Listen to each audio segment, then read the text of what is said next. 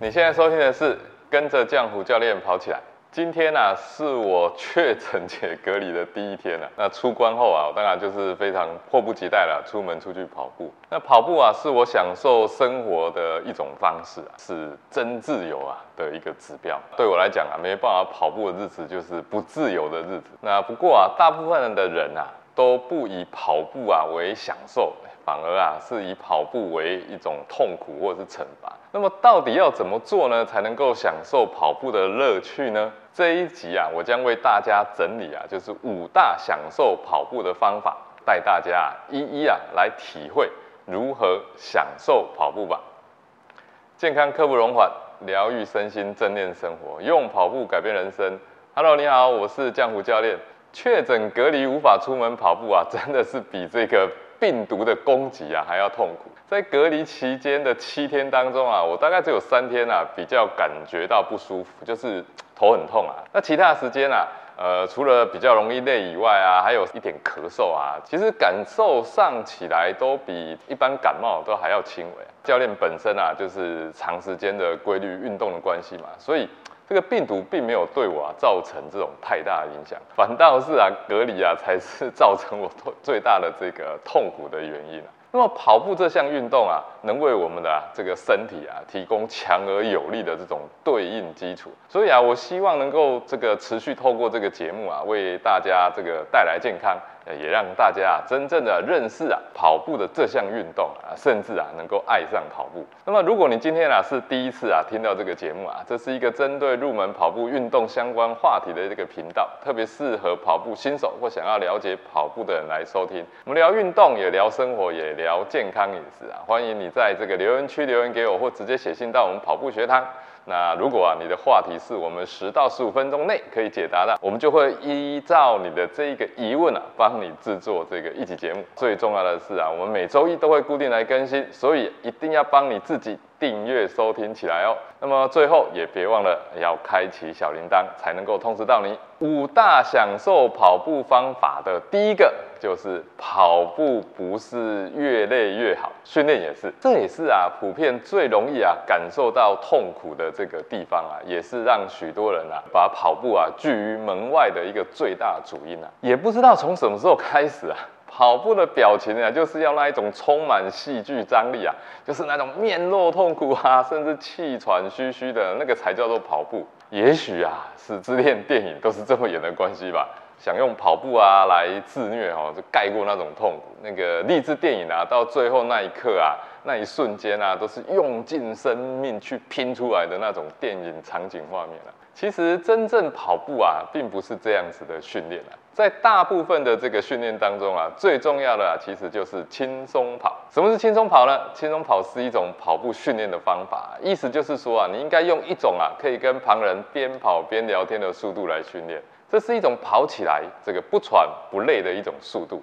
啊，这也是啊我们讲所谓的练心肺的一种速度。很多人啊在这边啊就是一个非常巨大的误解啊，总是觉得啊要往死里跑，那种跑的跑法才叫做跑步。这种看似毫无攻击性的这种轻松跑步模式啊，事实上啊，那就是建构你可以好好享受跑步的一个最基本底层啊。那不只可以健心，哎，还可以健肺。所以啊，从今天开始，就好好的用轻松跑来累积你这种享受跑步的基础能量吧。第二个方法呢，就是不要一开始就找教练，要先找伙伴。很多人啊，找教练的主要原因啊，大多啊其实是找一个监督者，而不是真正的是需要教练来指导你。在自律跑者的三层境界当中啊，教练有说到啊，这一种啊过度他律啊，透过别人来限制自己的这种方式啊，是最容易让自己感受到痛苦啊，甚至啊，当这个监督者的角色被抽离之后，你反而有一种解脱感，你知道吗？你就不想要再继续了啊，我终于解脱了。另外一种方式呢，就是买年度会员嘛，它也是一种同样的道理啊，就是他希望透过这种健身房这种年度会员的方式来督促自己啊，来约束自己。那么最后是什么？洗澡的这个次数啊，比去跑步的次数还要多，对吧？那跑步啊，其实是一种享受啊，也是一种乐趣。你应该啊，要先找到一个 很享受跑步的这样子的一个人啊，跟他做朋友，或者啊，是跟这样的一个团体。去参加他们的活动。那通常这一类的跑团啊，都非常乐意这种带新人。你先去体会他们那种感受，享受他们那种对跑步的热情啊！而且啊，人啊本来就是这种群体的动物。有一句话是这样讲的：一个人跑可以跑得快，一群人跑可以跑得远。找到志同道合的人啊，你自然啊就可以感受到跑步的乐趣。也可以好好的去享受跑步，时间一久下来啊，哎，渐渐的你还会体会到自己一个人独跑的这种乐趣啊，这种与自己对话那种宁静跟专注，这又是另一层的这个享受了。第三种方法就是不要跟别人比，要跟自己比。人比人气死人啊，真的就是这样。每一个人的这种身体组成跟素质其实都不太一样啊。就像教练，就是先天上啊，在呼吸系统啊是有问题的人，我的红血球容积过大，那个我本身的这种血液的带氧效率啊就会比较差。那这些都是一种先天的这种限制，但这些啊其实都无所谓。比如说像这个马来西亚的脑性麻痹跑者曾志龙，他都能够跑二十四小时的超马赛啦。那甚至很多失去小腿的人啊，他也可以透过意志啊来跑步。那视障者呢，他也可以透过啊这个陪跑员的方式啊，来完成他的跑步，甚至啊完成马拉松。所以啊，无论啊你今天呢是在什么样的一个条件之下，我们任何一个人能用的资源啊，它都是有限的。条件啊，永远都是有限制的，所以跑出来的速度啊，也都是有限的。好，在这个个体上，所以啊，不要去跟别人比速度，老是想着啊，要怎么样跑啊，可以跑得跟谁一样快，或是比谁还快，这样啊，你永远啊都不会快乐的。认识自己，然后了解自己，并接受啊现在的自己，现在自己的这个样子。如果啊，你曾经啊是有跑得不错的人啊，那可能因为受伤啊而休跑一段时间啊，要再重新回到跑步的这一个规律的生活上的时候啊，通常啊比较难以接受啊那个现在的自己。教练自己本身啊曾经经历过啊这个一年多啊没有好好跑步的日子，都在忙工作。那个月跑量啊，大概只有五十公里。那再回头规律训练的时候啊，甚至都会啊，让人家感受到这种速度啊太慢，这种焦虑感，很怕别人看到说，哎呀，当个教练跑这种速度。那你越不敢去面对的时候啊，你再次拥抱这种享受跑步的乐趣啊，也会啊越来越远。第四个方法呢，就是练身也要练心，心里不抗拒啊，身体素质自然就会上去。当你跑步一段时间之后啊。自然而然就会想要越跑越长，哎，从一般的这个五公里啊、十公里的这个路跑，晋级到二十一公里的半程马拉松，甚至啊想跑一个全马，甚至是说，哎，来跑个超马也很棒。而当这种距离越来越长的时候啊，所需要的这种耐心啊，也会越来越大。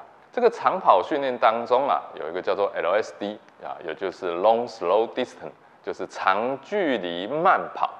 这是一个相当重要的这种训练课表。那个很多人啊，在这一种训练课表里面啊，透过听音乐来克服这个漫长的这个时间啊。但是啊，真正最好的方式是不要听音乐，尤其是在这种长时间的慢跑里面，因为听音乐的过程当中啊，你的心其实是放在音乐上面的，而不是放在专注聆听自己。身体的声音，如果啊你搞错方向啊，那么你离真正享受跑步的日子，哎，就会越来越远这种长跑的过程当中啊，听音乐也会让自己陷入危险的这个环境哦。那轻则就是踢到这种高低落差啊，就跌倒受伤啊；重则啊，可能啊就是翻船扭伤脚踝，那甚至啊一不小心可能都会被车追撞。好好学习聆听自己身体的声音啊。是长跑啊很重要的一个学习练心的成果，也是长跑可以为你带来最具突破性的好处哦。最后一个方法呢，就是不要把比赛当作唯一，生活才是唯一。那么跑一阵子之后啊，很多人就会开始喜欢上跑步了，许多人就开始怎么样，非常热衷报名这个一场啊接着一场，或者啊是把某一场赛事的目标看得这个非常非常重要。那其实啊，这也是无可厚非啊，总是要为自己的这种努力啊，跟青春啊留下一些什么记录，对吧？有时候教练啊，经常就会看到有些人啊，真是跑到这种抛家弃子啊，跑友啊揪了就去，哎，也不管家人是否认同，甚至啊，为了要跟跑友出门去跑步啊，闹起了这个家庭革命啊。这其实啊，就本末倒置了。真正享受跑步的日子啊，应该是啊，全家都能够一起融入跑步这项运动，这才是你应该啊要去推行的，要去努力的，去感染家人的这个地方。教导我们跑步的这个罗曼洛夫博士啊，他经常跟我们说一句话：Happy wife, happy life。搞懂了，你就可以幸福一辈子了。好，最后总结一下，第一个呢，就是跑步不是越累越好。训练也是一样的，轻松跑才是王道。第二个方法呢，就是不要一开始就找教练，要先找伙伴，有志同道合的朋友呢，才容易进入状况。第三个方法呢，就是不要跟别人比，要跟自己比。人比人气死人，要能够接纳现在的自己，要跟自己和解。第四个方法呢，就是练身也要练心，心里不抗拒，身体素质自然就可以上去。聆听自己身体的声音。这是跑步能给你的最好礼物。那最后一个方法呢，就是不要把比赛当作唯一，生活才是唯一。男士们永远记得，Happy wife, Happy life。这集节目呢就到这边，下集节目呢我将跟你分享，下雨天还在跑步的人到底有多恐怖啊？你一定想象不到。如果你喜欢这集节目的分享，欢迎到 Apple Podcast 及 Spotify 给我五星评价，并留言给我鼓励。我们下集节目见。